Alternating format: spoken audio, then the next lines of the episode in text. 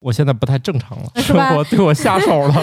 刚到北京，第一个房子租在了亚洲知名社区，遇见的房东没有一个正常人，遇见的室友就很难说是个人。为什么他能在这里住的这么舒坦？就在垃圾山里头住着的感觉。这翅膀硬的年轻人离家出走都是租房，省下来的钱你会觉得特别快乐，即便只有块八毛的。你们能不能格局打开？宇宙的终极答案，生活的最终答案。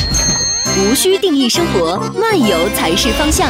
给生活加点料，做不靠谱的生活艺术家。生活漫游指南。我是租房经历去过的城市特别多的半只土豆。我是租房时间比较长的巧克力爱巧克力。我是租房时间不短的感冒。这个一说到租房，能不能咬牙切齿啊？大家正在收听的节目叫《生活漫游指南》，我们这期聊一个那些年遇到的奇葩房东，可能还有室友。对对对对对对，对，这这俩一般都是相辅相成的。哎，最早租房都在哪一年呀？我应该是在二零一二年，二零一二年租房，那租的还挺晚哦。你年轻啊，我租房就早得多了，我都是零几年租的房。啊，我也是零字头的，所以 就那个时候的房租啊，还有几百块这样的呃这个、对，确档次确确实是几百块。对对对，应该是说租房的时候，你的那个房租价格是以最高位数是三位数这样子的，对对对。对我最第一个租房的城市是西安，你们第一个租房的城市是什么？天津，啊 所以现在是一个循环啊，是天津。啊。嗯我也是天津，我也天津。啊但是我以前不是，我以前是，嗯、在上海一家公司的话，那时候是老板租了一个小别墅，然后他是相当于是办公就在一楼，嗯，然后大家是那个生活区是在二楼，是这样子的。哦，就哎，这听起来多好啊挺啊！好啊。啊、嗯还行。你咋就辞了工作来天津了呢？最好的那个是会请了一个做四川菜的阿姨给我们做饭，那每天中午吃的可香了。哎，是什么原因让离开了这家公司？哎，但嗯。是这样的公司也有一个不好的地方啊，就是会被随时薅起来加班儿。不会啊，你办公地点和生活区域在一起啊，这对我来说都不是个问题，因为我从来就分不清楚。因为你现在就是这样，我是吧？工作及生活，生活我从来就。分不清楚，就是我觉得看工作性质吧。比如说，你要是流水线上的，你说你想加个班儿，那你也得有那个流水线，你还得回去是吧？嗯，但是呢，编辑工作就是你你不想加班，不知不觉的也加班了。你你以为你不想加，但是其实如果你觉得这工作挺有意思的，你也不觉得有啥痛苦的。所以我觉得不觉得这个加班跟呃住一起啊楼下上班有啥问题。毕竟我现在 本来就是这样工作的。哎，对，然后能感觉到的好处就是你不用出门，不用那个什么，早上起来刷完牙、洗完脸，你就可以嗯坐在但那里。这样的就话，不压根儿省去了通勤的时间，但是这样很容易迟到。就是压线下楼是吧？哎，呃你一说这个租别墅，我突然想起来，前段时间在附近的一家火锅门店吃饭，然后呢，跟服务员就随便聊了几句，他们说。这个女孩子住一个宿舍，可能租了几间这样的这个大的楼房，哦哦呃，男生是住别墅，就可以住很多人。这为啥呀？我突然觉得他们待遇还挺不错的。哦，我倒是觉得，如果给很多员工餐饮店租这个独栋别墅的话，这还挺好的。毕竟他们的上下班时间跟别人很大不同。嗯，以前我爸妈在郑州那边儿对门就租给了一家饭店的。哇，那个饭店那个下班主要是什么？他们一回来就全楼都知道了，人多是吧？一个是人多，另外就是可能也下班了，是不是也稍微小酌了一下？反正就是聊天啊，啊动静啥，反正哎，今天就全院都知道了，这家饭店下班了，倒是没没什么别的意思啊，就是他们这职业特点就这样，是吧？你你说让让咱突然出去跟人大嗓门聊天，咱这咱也做不到，这毕竟就是职业不同嘛。嗯，然后他们这个一回来，基本上这楼上人就都都知道了，特别是我们家，就肯定知道对门回来了。幸亏我爸妈在那儿，就是相当于中转了一下，要来天津嘛，啊，哦把新房我以为。是那个叔叔阿姨把他们的作息时间调整了，就是跟他们一样的。对，反正没人没人几天 就走了，这个事儿就就就算了吧。其实他们要是住独栋别墅，对大家打扰还是相对小一点儿。嗯，嗯，这不错呀。对，也我是觉得他们待遇还可以哈，嗯，有种想去餐饮店工作的念头。并没有。餐饮店工作挺好的呀，就是我以前短暂的也干过，就是干那个时候不太费脑子，特别好。对，那但是费家著名体力呀、就是你如果天天坐在电脑跟前敲，你觉得干体力其实还挺开心的。对那家著名的餐饮公司，他们好像理念就是让员工上下班可能步行十分钟左右就能到，嗯大，概是这样。所以那天那个小姐姐跟我讲的时候，还特别自豪，说那天我们早上要开晨会，还有五分钟了我才醒来，但是我赶上了，还换了衣服呢，一脸的骄傲。可以，可以，可以。这个我再往前倒推也是这样的。那个办公室在客厅，我住屋里，经常就迟到了。毕竟是睡到自然醒嘛，一看表九点半了，已经迟到半个小时了。幸亏这家公司不打卡。对你找工作先问打不打打不打卡是吧？吧？呃，我的工作跟打卡关系不大，因为我通常是那种下班很晚，就是没有人计较我上班这件事儿。就比如还是就没有一定的要求，但有的工作你会发现，它即便没有这样硬性的一些时间上的规定，还是要要求你到点儿必须坐班。他有的应该是讲究配合，啊就是你你能保证你每天不会摸鱼，然后你的工作时长肯定是八小时哎及以上，工作。时间不摸鱼，这是个神话，谁上班不摸鱼啊？我当着老板的面我都敢这么说，哪有不摸鱼的？对他，所以他要求大家在统一的时间到的话，那他可能就是要有协作的，就会、啊，这这倒是，这嗯倒是，这很重要。对你你晚来两小时，然后你可以晚走两小时，我早到两小时，没有你的那个或者你提供给我的内容，或者是和你配合的话，那我可能我这两小时也浪费了。嗯，好有道理。我这上班迟到的主要原因是老板也迟到，没有人叫甩锅我，了是吧？没有人叫我起来，所以我也就迟到了。好了，哦，刚才我还想，没有人叫你起来，然后是因为老板到了才把你薅起来的吗？后来大概掌握老板几点到以后，就自然醒的时间就稍微推。我就想到了之前他们说录录节目的时候，嗯说有个小姐姐晨晨瑶，然后你那是不是老板就啊，那没有没有没有，呃，不摇不摇，都是成年人了，这画面不可能不可能摇了啊，都是成年人了，就是。但是总是感觉到了你心中的某种期望。啊，没有没有没有，这个想到上班还是残酷的，就赶紧。其实这种如果是上班跟公司近，其实是一个非常好的、非常有优势的事情。比如说我们家选小学就是这样的，就出门就到，七分钟走到，跑得快点，五分钟反正也行。那可能会跑吐吧，反正就这意思。我觉得近其实解决省去通勤时间这件事儿本身还挺重要的。嗯，我是觉得，如果通勤时间一旦很长，人的那种焦躁感会直线上升，特别影响幸福感。对，以前还说我由于没有坐地铁，所以我少看了很多书。后来只不过是少刷了，就一是些短视频，对，后来我在北京租房的时候，网络就覆盖了，再也不可能在路上看会儿书了。所以为什么看书看的少了？网络覆盖做的太好了，信号太好了。对，是这样的问题。然后当时还都说，你看看这中国人嘛，他们都是在地铁上玩玩手机、刷手机。国外的人都在地铁里那个看书，等你真去国外看了看，大家不都玩手机吗？毕竟覆盖都跟上了，那是由于我国的基础设施太猛了。哎，以前好像高铁也说信号不好，对吧？啊然后嗯，现在也是特别好了。是啊，不不是我不上进，是覆盖的太好了。真是诱惑太多了。好了，那说回到租房吧。那既然天津，天津我也租过房，毕竟是来这儿第一年吧。嗯在一个寒冷的冬天看完房以后，后来不是夏天开开始就是什么装修啊啥都要尾声了，我就大概嗯要搬过来了，因为小朋友要上幼儿园嘛，所以我们在这儿还租了一年的不到一年，租了九个月房子，嗯，租了八个月，嗯，哎，要么就是七个月，反正我记不住了。总之是为什么呢？本来就是租半年，哦，就是一个月一个月往后续。不是，本来就是是说我租半年就走，因嗯为那个租给我房子的人是卖给我房子中介的同事。吗。哎呦，这个关系真的好复杂。因为你想啊，谁租半年给你啊？这合同不可能签半年，对，一般都是一年起啊。都是一年嗯。然后我们想，那找不到就算了嘛，不行就按一年签，最后赔人家一个月得了。哎，结果人家说正好我有同事他们家也买新房呢，房子空下来，过去一看挺好的，行就这个吧，麻烦帮个忙。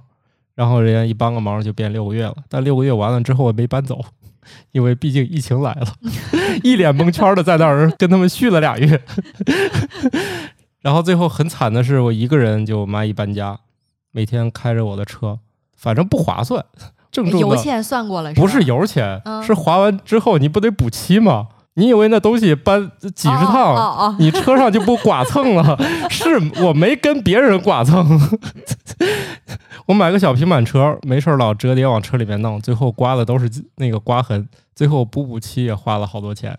还不如当时找一搬家公司一趟。不是，我找不着想找，吧？疫情的时候找我不着什么也找不着，哦找着人家进不了小区，进得了小区，进不了另外一个小区，就就是锁死了。嗯就是我问了很多人，第一没有开荒保洁，都没上班；第二、嗯没有搬家公司，我一个人连搬家带开荒，我一个人完成的。你看生活对你具有极大的考验了，是生吧？活对我下手了。哎，我想知道现在，然后你也顺利完成了，可以的。对，现在租房的话，还允许那种隔断存在吗？这个事儿我也不了解了。我在天津租房租了一整套，毕竟是一家三口四口探望的老人，反正嗯这租了一整套，你租了一那个因为就是家庭需要嘛。对以前我最早在天津租房的时候，因为就自己一个人，然后也是为了平摊房租，当时那个房东就是自己家里面打了隔断的。我是租了其中应该最小的一间，嗯但是呢，我觉得实用度是最高的一间，因为他把那个厨房的那个区域给我隔进来了，就我还可以做吃的，又有水直接通。等一下，那你这个隔法很奇特啊！别人能做吃的吗？啊，别人能去厨房使用那个？不能做不。了，除非他在自己的屋子里面用电磁炉之类的东西，因为所有的你的水槽啊这些东西台面都在隔给我的那个空间里面。啊？那他们要洗个水果怎么办？上厕所？对啊，洗卫生手间的那个洗手槽去洗。哦，哎，这种隔法真的是闻所未闻，对吧？很神奇。然后它有一个次卧，然后一个主卧，客厅那个区域呢也隔了一个大间出来。我那是最便宜的一间，但我觉得性价比特别高。还有厨房啊，对是适合愿意做饭的人。其实嗯我觉得这个隔法至少这个厨房还有利用的可能。对，还有就是它连带一个小阳台，抽油烟机和灶台在那个小阳台的位置，所以也很合用。啊，哦对，嗯天津好多那个以前的老房子，灶台都是在阳台的位置，不是伸出去，就是阳台，嗯，但是它那个。阳台是那种封闭起来的，封闭起来的阳台。嗯哦，哎，这有意思啊！嗯，他当时那个格局就是那样子。咱不是应该聊那个奇葩的房东吗？是这样，嗯我房东不奇葩，房东人非常好，哦，但是呢，我遇到了奇葩的室友。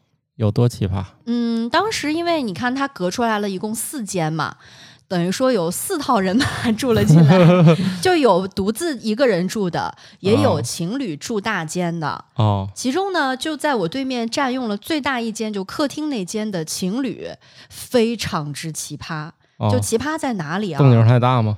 呃，动静是其中一个方面，但不是最致命的方面。还不是最致命最命致命的是他们的卫生习惯非常的差，就让你哦作呕。哦每次你推门进来，就即便大家的房门都隔开了，但是你知道这个过道通风啊什么的有味道，它自然会窜进来嘛。嗯，就只要他们家人在，我的天呐，我们那个公共空间里面，甚至到你的自己的单独的房间里面，都是那种很奇怪的臭味儿。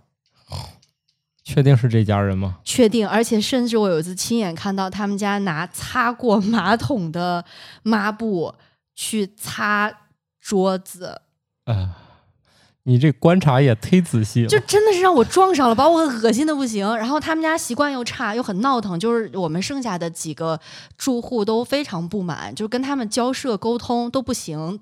最后我们说没办法了，只能找房东了。房东那个姐姐人特好，她就说。那不行，这也是我的房子呀。如果是这样的租客的话，他给我折腾的一溜够，我之后再租也不会很那个方便。然后呢，就跟那一家商量了一下，让他们搬走了。从此以后就觉得啊，世界安静了，空气清新了。呃，你说这个，反正我我我是这样的，我在北京曾经在就是人民教育出版社工作那一段儿，嗯那片儿都属于非常中心的那个地带了啊。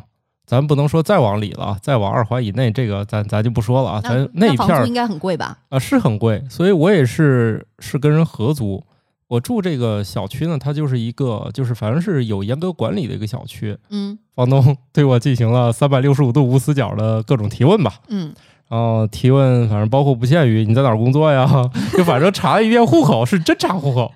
然后我就觉得吧，明明是租个房，因为我不知道他那个小区什么情况，嗯，所以我觉得这房东提这问题吧也挺有意思。后来转念一想，那这样的话招来的人应该问题也不大，毕竟安全第一嘛。有一个基础筛选啊。对，后来去那小区才发现，这小区还确实是有有一定它的特殊性啊，所以就是是那种老家属院啊，然后我就搬进去了。搬进去之后呢，其实就三家人，三家人因为它是确实是个老小区，采光啊各方面都不太好，但是呢，胜在我离单位就是走路五分钟、十分钟，反正就能到。啊。我就是喜欢离单位近，呃，然后我就在那儿住了，住了其实也没啥，就是它的卫生间特别小，各方面吧条件都很艰苦，但是也无所谓，毕竟离单位近。结果后来问题很好玩，然后这哥们儿呢后来说是他们家要装修，然后正好我对门那个就是那间屋子的人，他们到期就搬走了，房东自己搬进来了，一家三口就在一间屋子里面一起生活。就原本是他自己的房子，对但因为租出去，而且分租给了好几个人，对于是 他回来能回来住一间回。来他只能住一间，然后那边那边装修他也回不去，然后这边房子就是既然有一个人走了，我就住这儿吧。嗯，然后然后觉得可怜兮兮的？就特别惨，特别惨。问题是你知道吧？就是作为一个正常的家庭来说，他肯定是要做饭的，嗯，但是他厨房那间早就改造成一个卧室了，于是乎。特别惨，就我们也跟着惨。他在过道里做饭，那过道其实老房那过道可窄了，而且一般都没有什么采光的。一没采光，二没排风，嗯 这就要了命了。就是你们家在这生活，我没意见，但是你自己在这做饭，哎，确实是啊叮咣叮咣，反正吵。嗯但是因为我多数时间我怎么觉得不光是吵的事儿，还馋馋你了，每分你吃吗？都能到别人家做什么饭。招呼你来吃吗？也倒也不招呼，毕竟他们屋子住仨人已经够委屈了，能把餐桌摆下来就不错了。好像一年中还遇见过一次他们家来朋友，我的天哪！反正场面上是够惨烈的。然后不管怎样吧，那个我觉得这是我遇到的一个奇葩事儿。但是其实房东也挺好的，也没有太多。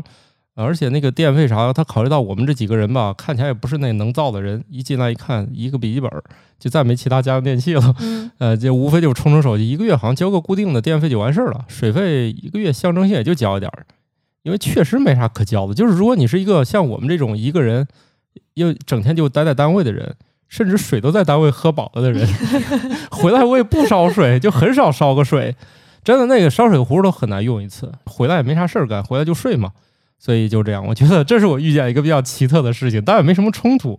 啊，就是反正你做你的饭，因为他做饭的时间我很少赶上，毕竟我是一个喜欢在单位待着的人。虽然是你交房租啊，我为什么还是听出了鸠占鹊巢的那个味道？对，反正这这个很奇特，就是他们三口儿，反正住的我看也也也够惨的啊。但是我觉得你那段在北京的租房应该算是幸福指数最高的一段时间，你甚至可以在相对核心的区域租到你能够负担得起，而且离单位那么近的房子。现在大部分人都嗯应该是没有这个条件，没有这个说明还是挣得多呀。凡尔赛了啊。有钱，我就是这样，就是后来呢，后来说我再也不能住了，因为我那儿单位的领导叫我出去创业了啊，当然工资又给涨了一大截儿啊，涨一大截儿，心说那我也不想住这儿了，公司在国图附近，然后我一考察发现紫竹院那一片儿就还行。找了一个现在已经爆雷的叫蛋壳公寓的，当时他还是一个默默无闻的一家小公司，嗯当时觉得还挺好的，都不错，都是新的，因为毕竟是新创业的公司嘛，嗯这房源基本上都新的。除了它的副作用肯定是装修还是有点味儿以外，其他没什么毛病。我租了一个带阳台的，突然就是生活光明了起来。当然，房租突然就变成了三千一间啊！大家可以体会一下啊，这还是哪一年？一七年？哎，不对不对，一五一六年那会儿，嗯，一五现在得多少的价格？那我不知道了。一五一六年那会儿，我租一间是两千九百八，是主卧。当然，那个房子相当于是这个这个房租的价格怎么听出了那种就是八直播卖 直播卖货的那个味儿了？呃，它是双主卧，所以这两个卧室，当时我去说你任选一个都行。他说这两个实际上都是主卧，都有阳台。哎，这个户型还挺有意思的。我说那我就选这个吧。但是我就觉得吧，你以为高房租就能换来很高级的室友吗？也未必。当然，多数情况下相处都是很愉快的。你会发现大家也都是还挺和谐的。但不知道为啥有一天就是群内爆发了对某一个人电费的不满，就我不知道发生了啥。先说这电费多少钱？好像一个月七八十块钱吧，一个人。就我肯定是用电少，我不爱在家待着。嗯，所以就是为了七八十块钱的事儿爆发了一次。呃，不是不是，是一人七八十。嗯啊，但是我对这个事儿吧，我也没什么概念，因为我觉得吧，你稍微努努力，在乎这七八十干嘛？他电费就一百也行，你别电费冒一千，这有点奇特了啊。嗯，我觉得这没在我的思考范围内。然后有一天，他们就在群里说谁谁谁用台式机电脑，我第一次意识到台式机电脑费电。现在是有这个深切的体会了，是吧？你传了这个新的机子以后，机子以后，嗨，电费是自动扣的，我哪知道？就是一一开始我确实关注了一下电费，但是后来发现这也还好吧，一天几毛钱，而且我配的电脑配置挺高，而且老是高负载运转嘛。我说说的高负载可能跟大家想的不一样，而且我也是第一次知道，竟然浏览器最费电。我一口气开好多个窗口，而且我有一个叫呃 Trello 的窗口。那个窗口光那个电就费了好多哦，还有这样，原来是这样子的。对，其实而且你们可能不知道啊，可能最费电的网页应该是阿里云那一打开有一堆像粒子一样来回动的那个网页，那个一打开好多电脑直接死机了，就更带不动那个网页。就网页，谢谢你的提醒，避雷了。对，但呃，当然一般人也接触不到这个网站的首页。我阿里云顶多上去交个费。对，上去交费那一刹那，反正帮你 电费还是多贡献了一下。会发现你打开有些。网页之后，你的风扇狂转，这不是错觉。哦，原来是这样，确实有那个感觉，就是特别像笔记本，偶尔一下你能听到突然那个突然那个哼的开始对，你打开对你打开阿里云首页之后，点登录以后，赶紧把首页关了，就能省电。要不它会一直让你电脑特别费电。那我用手机呢？手机倒没关系。我觉得可能还是那样，就是你把房租交够了，你的冲突就足够的少，这是我发现的一个规律啊。但是我也没明白，一个月都这么多房租了，为啥还为这个几十块钱的电费争？要争，为啥不是我出来说呢？毕竟我也不回家，而且确实是夏天我也不爱开空调，因为我嫌冷。呃，冬天我确实开电暖气了，也就仅此而已了。然后我觉得吧，就是确实是钱交够了，这个大家的。这个矛盾确实会少一点儿，毕竟格局上不是那么小了。然后大家也会互相尊重。问我，比如有有些时候我确实爱买个榴莲，我就问大家：我这玩意儿吃不完能放冰箱吗？大家说：那你放吧，既然是个水果。对，我觉得还是可以，就是那还挺和谐的。对，很和谐。除了不知道为啥某一次为了一个电费争了一下，然后就没啥了。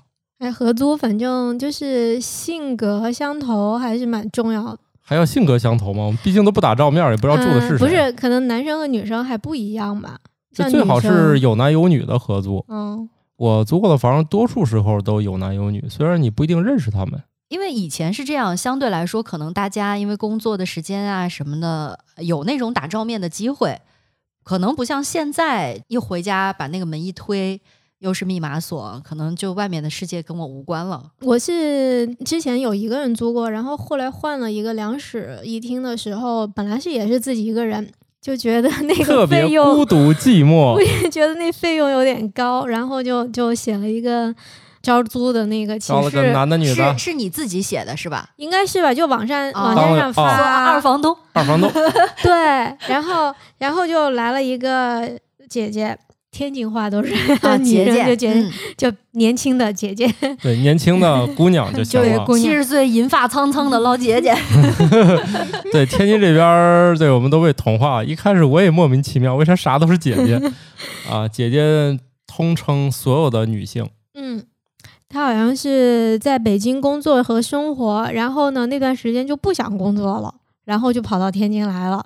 哦，散心啊，这也可以。对，完全。不知道他职业是干嘛的，然后我们也没聊过这些。那姐姐的一般的方式就是去逛大街、逛商场，就这种压马路啊。然然后就一般一拎就拎一堆护肤品什么的就回来了，就这种。然后那个大牌子，我第一次都是在他那见的。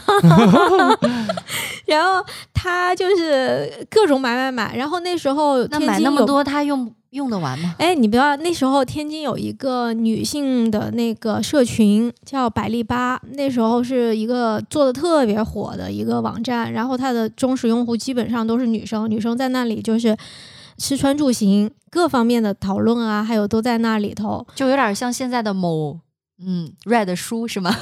啊。对，但是那时候大家还有互动，就是比如说我发现一个好东西，然后我们可以组织团购，然后有嗯一个人团长去跟。店家去砍价，然后带我的暗号去买的话，就是能那个打折，然后还有组织线下分赃，就是这种对，就分分赃会，你知道吗？那时候我们哦正好在在那时候公司在天大里头嘛，嗯，其实我我还通过上这个论坛认识了一群小姐姐，就是大家组哦织一起买东西，然后就约定几点钟到一个地方去交易，就是嗯那种。哎呀妈，所以说，你嗯看现在的那种商业模式一点儿都不新鲜。你看现在哦现在什么跟着一些推广的 UP 主之类的，嗯，说有优惠券儿，跟客服报代码就可以拿到优惠券儿。嗯还有就是社区团购，这不是全都结合上了吗？对，那还特别早。那时候刷那个平台的时候，就总是它有那个团购专区，嗯然后那个发帖的那些团长都会是“团购”两个字打在打在最前最前面，然后什么就是衣服呀、吃的呀什么的全有，就吃穿用的全有，就嗯觉得还挺合适的感觉。我发现那时候啊，你就觉得你去淘宝买东西，你都要跟人划价，很奇怪。哦是，现在基本上都一口不跟现在不跟店主说，顶多就是你有有需求的时候，你你会问他，他能不能达到你主要是这个需求。咨。询，对，或者哦是咨询。但是早在多少年之前，我觉得绝对是要砍价的。我想想啊，这个是为啥？想起来，早年间那种嗯，就是网上购物的方式，特别像你在线下的批发城去购物，就是店主呢先会报一个很高的虚高的价格，然后留出了足够的空间让你来砍价。这个事儿是这样的，嗯，那个淘宝来自于那叫什么易贝嘛，它本来就是网上跳蚤市场，本来不是用来卖货的，本来是用来处理闲置的。就类似于现在闲鱼呗。对，就是说淘宝其实是，当然最早叫 EachNet 嘛，易趣网啊，当然易趣后来干掉了嘛，被易贝收购以后就干掉了啊，当然自己反正在中国也没有业务了，后来就是淘宝起家嘛。其实一开始定位不是让商家上来卖货，就是你家有啥东西不要了，跟现在闲鱼是一模一样的。哎，但是真的现在想不到是从什么时候开始，你在淘宝上买东西的话，就是基本不废话，下了单付款，然后就等货。大概这个事儿是出现在像京东出现以后，慢慢培养的习惯，就是没什么可聊的，他也没有客服，一开始就是你相中就买就行了。嗯，最多客服来处理一点别的事儿。但是后来你看，现在这个商业模式，发现客服是一个非常重要的工作，嗯，就变成你像我那一年装修那一年那一年，一九二零年那一年，我遇见啥事儿，就是你买任何东西，你不找他聊天儿，你好像就拿不到任何的东西，就属于，我就问客服，你们是一天很闲吗？非要设计这样的东西？我也是在今年六月份，呃，买家电的时候学习到了这个新的小技巧。就是你不管对你不管买什么样的大件儿，它即便是说我在这个活动期间已经是底价了，啊、保价怎么样？但是你只要去跟这个客服聊，你们有没有什么其他的组合套餐优惠，或者说我买了这些东西以后，你还能给我什么样的赠品或者什么的优惠？你总会得到回应。哦，那那我吃亏了那。今年 那今年改进了。我那一年我就放弃了很多。它是啥呢？你买完之后要找客服聊，找他登记，嗯，然后好像是。然后登记完发现也不过发了一套破饭盒之后，我就醒悟了。我心说要买就买，不买就算了，我再也不关心你那是啥了。就是我成为了价格被歧视的大军中的一员。哎，我也基本上是他那个图里头说，如果你买这个赠这个，然后我就默认就是这样，然后也不会去跟他说，顶多是但还有一这个东西收到以后、嗯会问他一句：“你那赠品啥时候给我？” 就是这样或者有的时候还存在，就是他送的这个赠品啊，你完全不需要，啊。你还可以跟这个客服商量说，这个赠品我不要，能不能在原价上给我直接减，是可以的。好的吧？嗯，那你这个经验我用不上了 没有没有，我们我们都加油买第二套房子的时候，啊！这倒是，这倒是，不是我我在想是加油买第二套房子，同时不在乎这个事儿行吗？你们能不能格局打开？那不啥不行不行，格局这个就是就是不能让别人把我们当傻子嘛，对吧？呃，还是就是你要知道，就是省下来的钱，你会觉得特别快乐，即便只有块儿八毛的。呃，你你啊，你涂老板跟我们的 格局不一。样是这样的，你，我在一五年之前，可能我也是这样的人，后来我醒悟了，就是人不应该在这个块八毛上没完没了，所以现在就是像感冒老师就知道，我很少往公司报销什么玩意儿，我都想不起来，除非这个事儿金额比较大，而且很多金额比较大我也就忘了，因为我觉得人就不应该把那个眼睛盯在这个钱上，嗯，我现在不太正常了，对，钱只是数字，对对吧？对，就是要盯的还是盯钱了，分我点儿。我觉得我我对钱足够不敏感了吗？各来来，我们就把自己二维码拿出对来，来扫扫一扫，扫一扫，不是扫一扫。，我是不敏感，但做不出这么蠢的事儿。对，我 我只是人傻，但钱并不多。好了，还回到我们这个奇葩房东吧。啊哦所以你跟你那个还不是姐姐，不是后来她去哪儿了我刚才是聊到那个，就是感觉她也她也不工作，对吧？纯休假的那种，然后就逛大街买买买奢侈品啊，这样子。嗯，你就在然后我好奇他钱是哪儿来的，是吗？没有没有，后来我就跟她推荐这个这个呃女网上性的这个，交易平台，对对对，然后他就是因为那时候应该你去商场买那些奢侈品会送一堆那个小样嘛，嗯，然后会开始在那上面卖小样，然后做的美滋滋的，我觉得也还行。他就是因为那些护肤品肯定会赠送一大堆，哦所以那个姐姐还挺有意思。但是呢，她因为当时跟我可能也是说她不会住太久，就是短时间的。她又是那种比较嗯比较懒懒的人，幸好我是跟她一一人一间，她那屋子的卫生程度真的没法直视。如果他偶尔会做一个饭的话，碗筷可以扔在那个洗碗盆儿里头，不知道多少天。我可能实在看不下去了，嗯我可能就会收拾一下。如果我也忍住，我不不往厨房去的话，那真的不知道多少天。他走了以后，我在打扫他那间房子，从那个床底下、沙发底下扫出来一大堆垃圾，就觉得啊，为什么他能在这里住的这么舒坦，就在垃圾山里头住着的感觉。呃，这个我觉得都是阶段嘛。我觉得以前我刚毕业那会儿，大概也是这个路数啊。不是你就是什么东西都往床底下和沙发底下扔倒吗？不是扔，眼不见为净。矿泉水瓶子呀，什么卫生纸啊，什么乱七八糟的，就吃的零食的塑料袋儿啊之类的，就都在底下呢。呃，我觉得要一堆老爷们儿住，还是会出现这情况。然后你一下把我的思绪拉回到了西安。刚毕业那会儿，这种事儿，呃，也没少干。当然也不是我一个人造成的啊，就是大家都卯足劲儿都这么干。那就是我也是其中的奇葩的一员。那垃圾桶是干嘛 用的？并没有。我我那一年，你想哪一年毕业啊？暴露一下年龄啊，零四零四零五年毕业。那会儿我都知道有一个塑料袋儿可以卖五块钱，因为它大到 可以把我们家所有东西都扔进去。我第一次见那么大的塑料袋儿，也不知道他们哪儿搞来的，就是为了八百年扔一次垃圾。天哪！没有异味吗？你们真是就是就他们如果都能扔成那个程度，就不在乎这些就了。就是换我现在要穿越回去看，估计我也崩溃了。但是自己在那会儿觉得这一切无比的和谐呀。就也没什么，是吧？嗯，没什么，你只要能能忍就可以了。后来，就久居茅厕不闻其臭。对对对对对对，嗨，那你你不能光说这个，你你在鲜花店待一会儿，你也闻不见香味儿了，一个意思。嗯，就要非要为自己的行为找一个合理性，是吧？对，反正最后你的大脑总会屏蔽掉背景的这些味道。嗯反正没啥吧。闻着榴莲也特别香，是吧？榴莲是由于吃爽了以后，那个味儿你就不觉得它是臭了。第一次吃榴莲，那真震撼，心说这屎一样难吃，为啥大家要吃这个呀？直到后来发现这东西还挺好吃的，而这就跟骑自行车一样，骑完之后你就不觉得这车难骑了。感觉又被内涵了呢，你好像被连中了两击是吧？你好像也不吃榴莲，也不骑车是吧？对对对。哦，本来不是针对你，但是你这个表情，我突然发现你这样就做了一个。我是觉得你是故意的，那没有没有，你想录制节目还是一个精神很紧张的事情，还没有达到这个没事儿老精神攻击别人。但既然你自己认领了那你这，个专业度还是不不够啊。还确实是不太行。这才搞几年，我搞这个也不过十年而已。跟你们那种在直播间里面搞几年还是不一样的。嗯，说起来之前就是在电台工作的时候，虽然我家就在当地，但我还是在租房子，就是因为离单位近，就在单位对面的一个家属院儿，我只要过一条马路的地下通道就到了。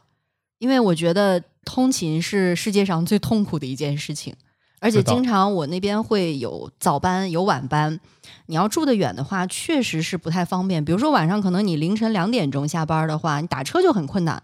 哦，包括你早上可能很早去上这个新闻班的时候，那也是打车不方便，尤其是冬天路又滑，所以住得近还是一件我觉得相对来说能让自己稍微舒适一点的事情。哦，刚到北京，第一个房子租在了亚洲知名社区。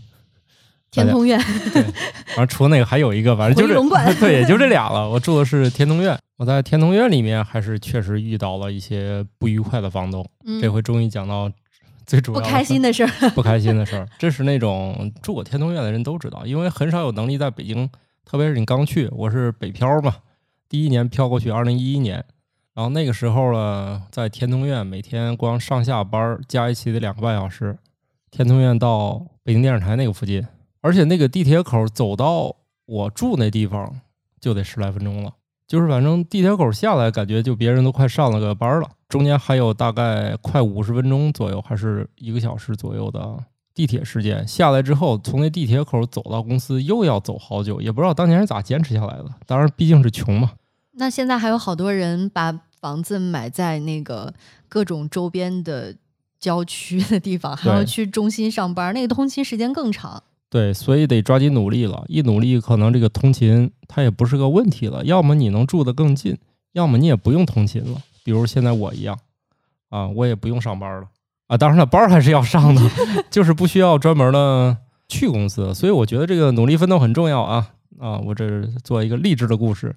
再一去一个月挣的钱不多，然后还租那么远啊！是我去北京没住地下室就不错了。有多少人去北京第一个事儿都是住地下室哈？我都没住地下室，我已经是人生赢家了。哎，现在设计的新的房子的话，地下室应该很少了吧？呃，我我不清楚，现在应该是一般不都是配地下车库了吗？对吧？呃，这个还这咱不了解，反正我确实没住过地下室，我不太了解这个。但是听说有的地下室条件挺好的，还有暖气呢。啊，地下室也有暖气啊？啊，有有的还真有，就是可能莫名的原因，就是装暖气，可能一开始就觉得这里可能会住人，反正就是的确会有一些这样的户型吧。但是现在我也不了解了。当时那个早饭基本上就是当年六元早餐还是五元早餐，麦当劳一吃就去上班了，来一小汉堡，再喝一个咖啡，这一天就过去了。哎，天通苑那个确实是真的特别特别远，让我体会到了上班远是什么样的感受。所以后来条件稍微一改善，我就立马要求住在了公司的旁边儿。在那儿倒是有这个事儿可以说说，那边大家都知道，都是那种其实二房东比较多嘛，毕竟去挣的钱也不多，租不下来。二房东就属于比较凶残的一类人了。确实是我虽然挣你钱，但你但我是你爹，就这种感觉啊！一说大家都明白，不是很愉快。就是人家就是冲着挣钱来的，一句废话都不多说，反正还经常给你面露点凶色呀什么，就这种的啊。直到你快该第二年续那个续约的时候，才给你稍微有点好脸。毕竟他反正再找个人也费事儿吧。然后你交了押金想要回来是绝无可能，但是他也不会完全不给你，或者打发下要饭的，就这意思吧。你要在那儿住呢，押金你就别想太多了。这当年啊，后来就是终于啊脱离了天通苑这个地方。啊，当然他也没啥不好，是我的问题啊。那不是有很多人在那儿都挺好的吗？是我的问题，所以当年实在是收入过低，所以必须跟那种就是不太好的二房东，他们这是职业性的，哦就是相当于人家那一片势力范围，就是人家那儿这就是人家的生意，人家嗯。从那房东手里租下来就是转租给我们，也是那种把客厅隔出来。我知道以前就是我们有一个合作的公司，他们那个有几个人是北京的团队，然后因为长期的项目合作嘛，我们来帮他们租房子呀什么的，租的一个大的什么三室一厅之类的。他那边也是一个类似是以一个公司的形式。把那一片拆迁户的那个房子都租下来，然后是给他们装修，都是他们统一装修，然后再对外招租。他可能给嗯房东一个比较便宜的价格，然后他再对外租。确实那种就是后来跑路了，你押金啊什么东西都要不回来也。是，嗯，我也啊吃过这种亏，我找不到那人了，就是。他像损失多吗？嗯，应该那时候押金可能几千块钱吧，但是也好多年以前了，我觉得是一三年之前吧，反正啊也还好，只嗯是损失个押金，不像这一届年轻人背着贷款租房了，然后公司暴雷了，房东让他走，那真是他当时我住那蛋壳也是这样的，他应该是人人网的贷款业务，哎，还挺稀罕。我说人人网竟然还活着，开始放贷款，他就是变成月租，月租就是每个月交一次房租，嗯但是其实前提是那家公司已经把房租给那个蛋壳了，而我相当于每个月向这家公司还钱。嗯但是在我看来，这房子变成了月租，所以那一届年轻人这个钱就是这么没的。就是虽然他房子没了，嗯但是他剩下的十一个月房租还是要交的。哇，嗯，真的是够缺德的。对呀、他实际上是跟贷款公司，当然不应该不是人人贷了，听说都是另外一家了，就是相当于他跟这个公司签订的，而蛋壳把一年的房租都拿走了，他只需要向这个平台按月还，所以傻就傻在后十一个月没没有着落了。但是欠下的贷款还是要还的，幸亏我没赶上，赶上了我也差不多了。幸亏我一六年、一五年租了蛋壳的房子，后来就再也没有租过了。呃，所以天通苑那一段儿是我觉得来北京不是令人很很愉快，感觉跟那种街溜子那种感觉差不多的人 啊，你跟他打交道，反正确实是不太愉快啊。一弄进来就是教育你们，这弄得太脏，那弄得太脏，反正就进来给你们一通说，然后就摔门就走，就这种的。哎，其实我觉得我一直以来租房的经历还都算比较顺利，基本上没遇到什么奇葩的房东。房东好像都人还挺不错，呃，还有就是租房的这个顺利程度也是出乎我的意料，尤其是最近的这一次租房经历，就是属于我人还没到天津，那是我帮你租完了，对，这不 就要就要夸你们俩了吗？哦哦哦，就是人还没到天津，房子已经租好了，是因为有土豆和感冒在。那是我们这个团队本身就是以靠谱著称的。然后之前就在帮我看，说哎附近有什么合适的房子，然后筛选了好几套过来，让我先挑看中了哪一套，然后土豆和感冒说帮我去实地看一看这房子是什么情况。直播租房是吧？对 因为我还我还当时是觉得我稍微提早几天到了天津之后，我说我再去看看了以后再定，没想到土豆和感冒说，哎别折腾了，你快现在看的差不多，我们提前先帮你看好了。然后当时就看上了一套房子，就是面积也合适，然后虽然说价格觉得略高一点点，但是想了一下，觉得住的舒适起见吧，也没那么多事儿，而且它房子里面的设施设备是很完整的，不需要我自己再花钱，就觉得还比较合适。但是发生了一件呃事情，一个小小的插曲，就是他们俩去看房子的时候，发现这套房子已经被租出去了，嗯。说是租给了一对年轻的小情侣，对吧？嗯，哎，说哎，那那这个首选的房子就那只能是很遗憾啦，那只能看其他剩下的房子了。对，然后过了两天呢，看其他这两套房子的时候，突然之间，这第一套首选房又有消息了。中介说：“哎，那个房子之前的租客不租了，你还要去看吗？”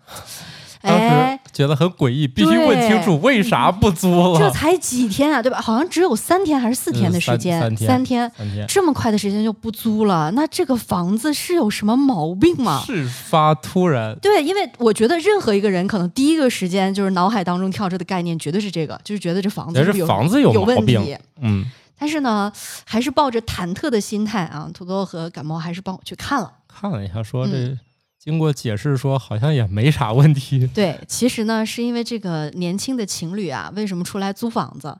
他们本来是天津呃另外一个区的，就是离着嗯大概十几公里吧，对吧？啊、然后好像跟家里人不就是 市里吗？对，就是市里 对，就是为什么屈尊来到我们村里租房呢？对，是因为跟家人发生了一点小小的矛盾和冲突，哎，一气之下，这算是离家出走了，想要嗯独立门户，你看看这翅膀硬的年轻人离家出走都是租房，以前只不过是出去住酒，店是吧？以前只对，也不过出去消失了一下下。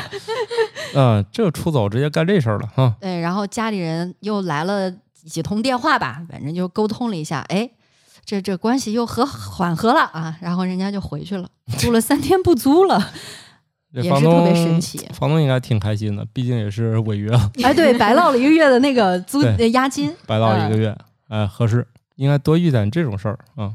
嗯，然后所以当天我记得晚上到了天津，就是你们俩不是开着车去机场接我，然后就直接到了我新租的房子。因为当时我的行李还没到，是我提前邮寄出来，还在路上。然后呢，这个房子里面倒是基础的设施都有，但是被褥这些东西没有。是感冒从家里面给我背了一套过来，所以当天晚上就简单的收拾一下，我就可以住了，嗯就这么顺畅丝滑。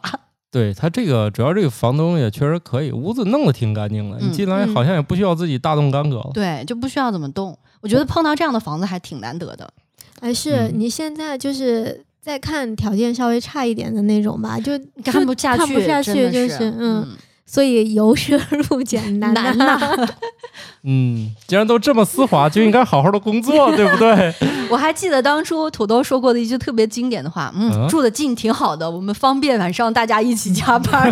我说你这一个黄世人有必要把话说的这么早吗？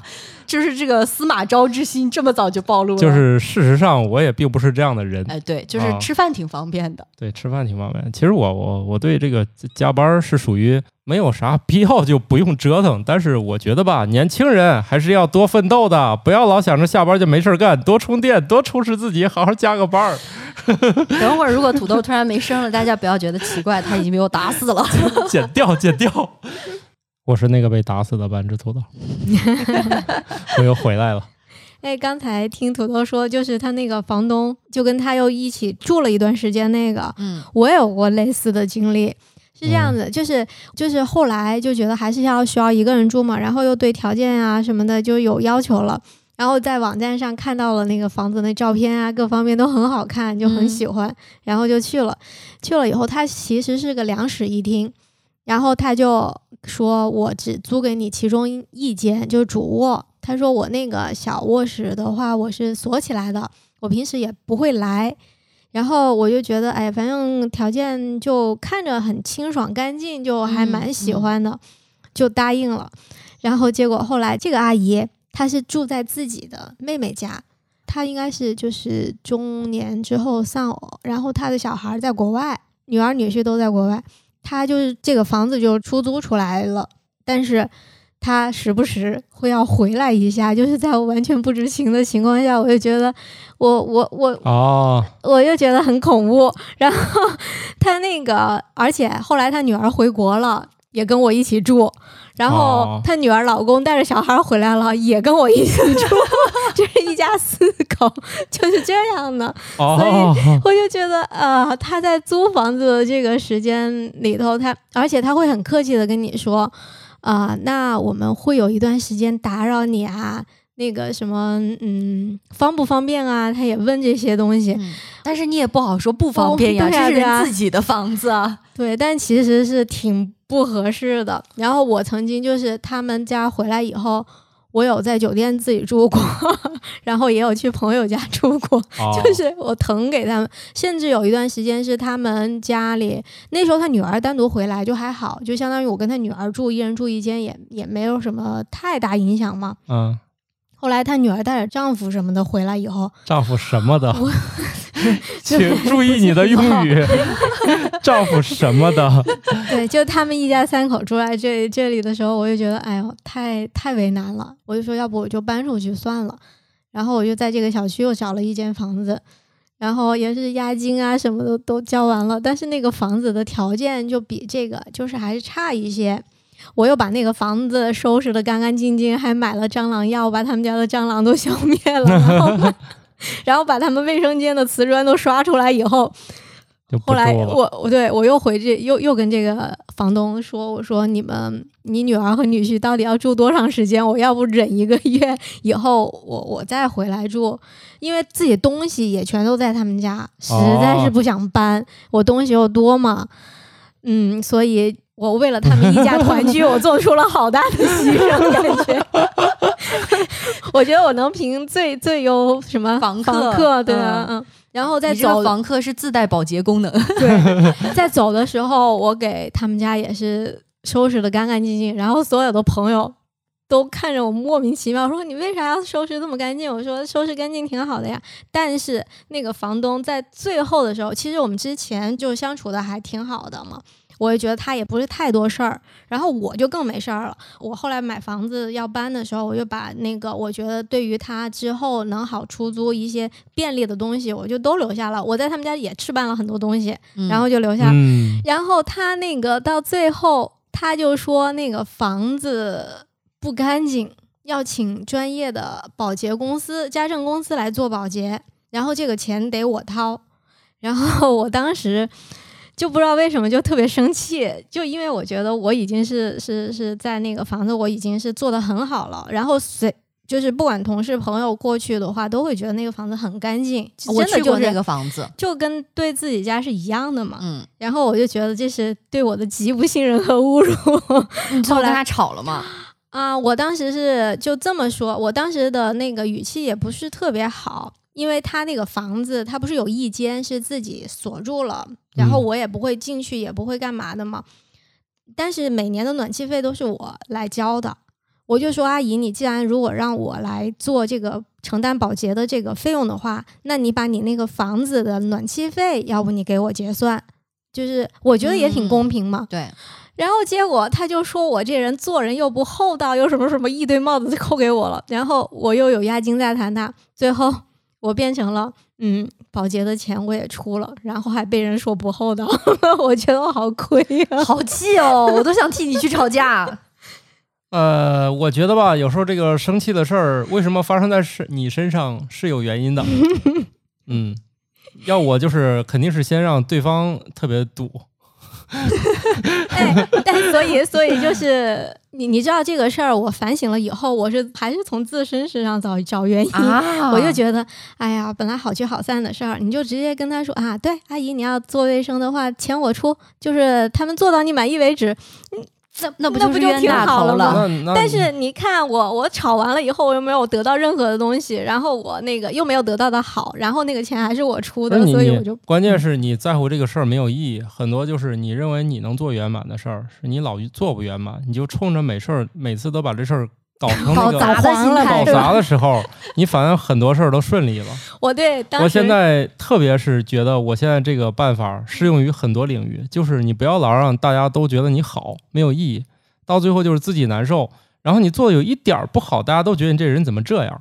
啊，是他们家就是我之前形容的那种，就是那个房子，然后厨厨房是改到阳台上去嘛，嗯所以他们家那个水管子就是在既定的那个地下破了，他们是在水管的那个走线的那上面是安了一个柜子的，所以当那个楼下找上来的时候，就是我们完全不知道一直在渗水。但是柜子下面已经结了应该十公分以上的水吧，有积了那么多，把楼下漏得很恐怖。后来就只能把那个柜子全拆了呀什么的。他们就挺无所谓的，就空在那就空着。然后我也是找了一个桌子，然后找了桌布什么的，把那一块儿又给盖起来，盖起来，就显得就是一个很好的台子呀什么的。我当时生气的时候，我就在想，我要把那些都丢了，然后我要把我放在那里的东西全扔了。但是也没有没有是吧？你就是不够狠。就是怂。我觉得现在就是自己咋痛快咋来。然后虽然别人看你不顺眼，但是你当有一天对他有一点好的时候，大家都说这人真不赖。就是放下屠刀，立地成佛的那种感觉。就是你想了，你你已经全班第二了，你得多努力成第一啊！你倒数第一往前跨十名多容易啊！机智啊！对我，我现在就发现了，就是你只要不参加绝对排名，你们不是搞游戏的吗？如果你不参与那种什么全国前五，是吧？比如你王者荣耀打到全国前五，你只要不冲这目标去，我觉得有一点进步，队友都夸你特别好哎。，我突然得到了提示，那以后稿子也不好好写了。这个招数是我发明的，难道我自己没有解药吗拆？招是吧？难道我没有解药吗？我自己对付我自己还是有一套的。嗯，无效啊！对这个不要挣扎了，还是年轻人要多充电、多学习、多加班儿。好，土豆又你还是想消失是吧？我再去死一会儿。后期的掌控权在我手里。好的，然后我又回来了啊！我觉得奇葩房东的事儿大家也特别多啊，有什么可以跟大家分享？呃，你遇见什么不愉快的事儿了，都欢迎与我们分享一下，让大家愉快一下、不过就是还有一个小小的提示，就有的时候啊，丑话说到前面挺重要的。啊。是，嗯，呃，不过啊，我确实觉得丑话说在前面，很多时候是比较相对对等的事情还有用。这个人租房啊，跟这个房东打交道，确实是一个不太对等的。也对，而且很多不确定的因素，就是尤其牵扯到这种人和人的交往的时候，你会觉得他的那个不确定性、飘忽不定的感觉还是挺多的。主要它不是你们那种日常工作这种交流，嗯，它就是属于比较特殊的一种关系，就是你住他家房子，你虽然给他钱，但是他老是就是所有权还是他的。哎，我想问一下，就是租客是不是其实应该是有权利，我租下这间房子，我换门钥匙、换锁、呃、这件事儿，其实是应该有权利啊，的吧？当然是可以的啊。嗯我印象中曾经有一段时间，这是是一个标准动作。就是以前可能密码锁还没有那么普及的时候，你进来一个新的租客，直接把锁头换掉。基我觉得。其实应该要倡导这样子。我之前对我房东其实那时候没有什么意见，但是偶尔有几次就是不打招呼就进来，他当然他会说他拿点东西啊什么的，但是有时候就是他不打招呼这种事儿让你很提前说，很不爽。而且我后来有一次是因为那个他家里那个宽带吧，可嗯能是上一个租户办的，嗯然后就因为这个事儿，我就跟他上一个租户联系上了。不满意房东是说，好像他们家侄子也有钥匙，啊，还曾经也说什么在这附近溜达，那个还打了招呼啊，说我上来坐一会儿休息一会儿，我就觉得！这还挺吓人的。哎，那那当时你们为什么没有直接换锁？是房东不允许吗？我也不知道，我还是可能怂吧，就没有没有聊这个。个事儿。我现在租的这个房子，我觉得房东非常礼貌，因为他首先他说把所有的钥匙都已经给我了，第二就是刚开始的时候我那个连接网络缺一根网线，然后房东说：“哎，你别找了，我这里正好有一根儿，我今天正好要到附近去，我就开车带给你。”然后当时呢，但是我还没有来得及回家，他说：“你别着急了，你也别急着往回赶，我拿了一个手提袋儿给你装好了，挂在那个门把手上啊。”反正他这个房就没有东从他这个形容，以及我进屋看到他家里所有东西的那些标签儿，对，摆设就是整理的非常清楚。我觉得还不是一般房东。嗯我我我想过那个，好像我那个是因为他租的只是他其中一部分给我嘛，嗯所以他他当时也说过，他偶尔可能要过来拿点东西啊什么的，嗯可能我就觉得这个换锁这事儿我也没好意思提。因为毕竟你换了，还是要给他钥匙，或者说嗯他提前预约的话，你又得回来给他开门。对那如果你给了他钥匙，就等于说这个锁没换。没换一样的，嗯我觉得吧，租房的话题也确实千千万啊，躲不开啊。嗯呃另外以后这个看这趋势啊，肯定越来越多的人要需要租房，而且以后最后租房一定会专业化的啊，所以希望这个美好的一天早日到来吧。但我觉得这一切吧，啊，我觉得还是钱驱动的啊，还是不要老想着我能不能花很少的钱租一个很好的房子，这本身就跟我没花钱非要求这苹果甜是一个意思。那个概率实在太低了。对，大家还是要就是匹配自己这个价值，比如说它所在的区域啊，你不能说这房东当年买就五千一平，现在凭啥三千一间租给我？这不一样，不一个概念是吧？我租的时候那房子四万一平，现在得七八万一平了吧？那嗯没有意义，它跟我没关系，它除了租金涨没别的。对但是我我觉得，你看咱仨都是在讨论一个问题，还是离离公司近，这个最 对，最很重。要。对，通勤时间大家会发现极少是能用来什么学习、充电、休息。纯粹是一种消耗。对，都是消耗。也有可能的话，以我们这经验，还是尽量离公司近一点儿。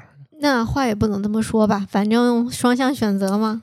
是、嗯我要是能有个乡下别墅，然后公司也不着急我每天去，然后开车一小时，我也确实能接受。其实城市大了，确实是这样。那之前我们在长沙，就市里的话，你就觉得上班可能半个小时以内就是能接受，但是你到大城市来的话，那其实可能也有很多同事要花一个小时在路上。那北京就更这些人。扔到他们去北京上一年班，回来去哪城市觉得通勤，哦哟，只需要五十分钟啊，天津也是大城市，好不好？只要五十分钟，太好了。哎，不过我确实我还是喜欢住在城里，虽然是各种方面比较拥挤，没办法，就喜欢这样。其实那个便利感跟城市的规划也有关系。你会发现，现在很多城市的新区的建设呀什么的，它就会相对来说比较考虑到大家工作和生活之间的这种我就问你，便利感。就咱这村儿里，早上你想吃套煎饼果子，哪儿有？这就不对，啊，对啊，我来天津大概有三个月还是几个月，没吃着吧？没吃着煎饼果子。哦，呃这附近倒是有一家，但是得专门去。对，它不像那种老小区，基本上那个外面有摆摊的呀，出来就啊有。对你，像我，我郑州我们家那老房子那一片儿，一度有那么个十年八年吧，已经成郑州顶级的那种，从下午四点半卖菜的、卖烧鸡的、卖凉菜的、卖啥的，反正就都出摊儿，然后到晚上烧烤啥的，已经成为这个市民化活动中心了。哎，我觉得以前我在长沙的时候，我就觉得从我们家走到公交车站，可能这个要走十分钟，但是嗯会要路过一个全是摆的摊儿的那菜市场。嗯然后你在那个走的那过程中，你想吃什么早点啊，或者中午的什么东西，或者是其他乱七八糟看着有意思的东西，你全都能买到，我觉得嗯幸福感还挺强的。哎，我突然想到，是不是有一个视频博主，他突然有一段时间要励志跑步，每天在那个拍自己跑步，但是出门全是烧烤摊儿，然后跑了 一个月自己胖了。不是其实那个那天有个有个那个图嘛，不就女孩子夜跑太危险了，万一碰到烧烤摊呢？直到长大才发现，我们家那个位置有多么厉害，真的是那条街从从我小学那时候还不知道啥叫选择恐惧症。那早餐不多说吧，二十啊种起步。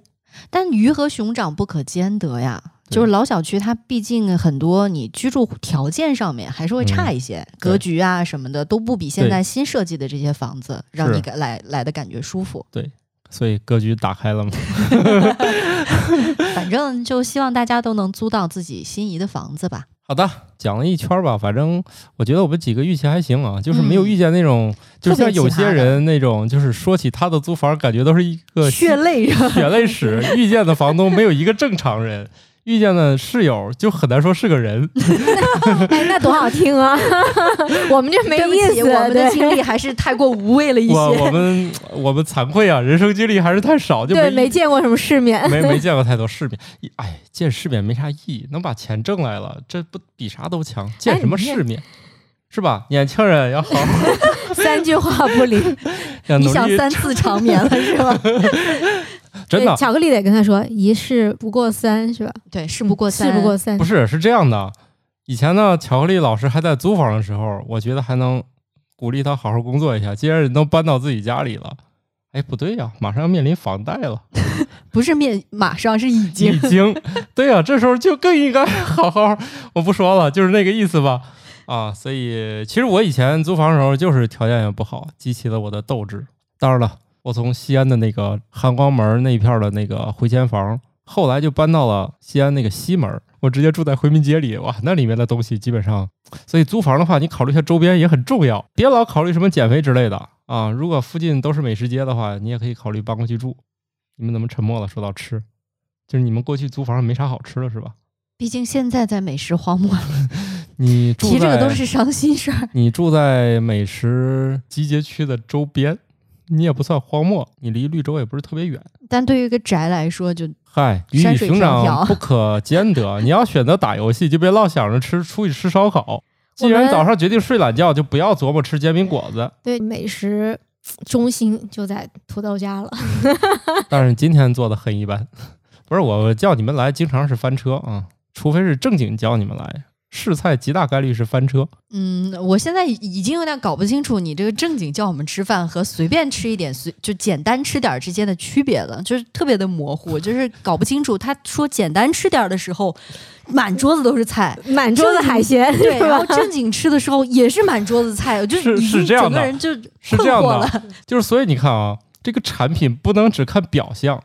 这个啥叫正经招待？就是这个菜得提前一天就得准备，就是当天做不完，或者为了吃晚饭，从早上起来就开始干了，就忙你要活一天你。总结一下，就知道我们这帮人多好打发了。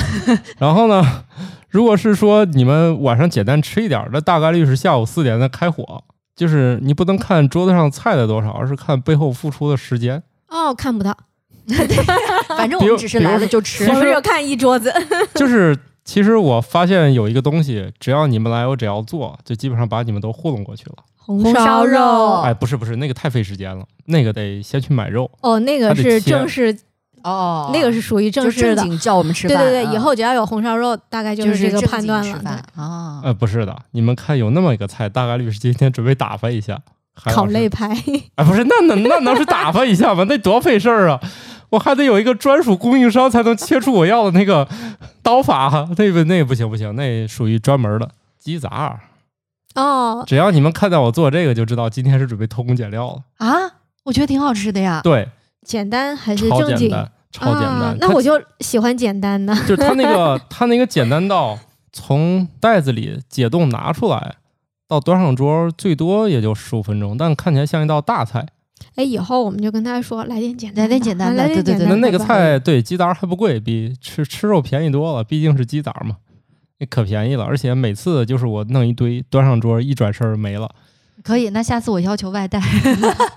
哎，那个特别简单我们要求特别简单，来点简单的就行。可以的。嗯，行，那就下次毛豆、花生、毛豆拼花生三个菜，不是煮毛豆、煮花生、拌毛豆、炸花生米。哎然后你你这个说的不高级，那个叫干拌。盐拌，慢煮，慢煮毛豆。好的，那我们这集就这样了，拜拜拜拜。感谢各位听友收听《生活漫游指南》，我们有一个公众号“生活漫游指南”，欢迎订阅。同时呢，您还可以加入我们的听友群，只要打开微信添加朋友，搜索“生活漫游指南”的拼音全拼，就可以添加管理员了。管理员会把大家邀请到群内，和我们众多热爱生活的听友们，还有我们的主播以及嘉宾聊起来吧。节目的福利还有很多，欢迎加入一起讨论。感谢收听，下期更新，不见不散哦。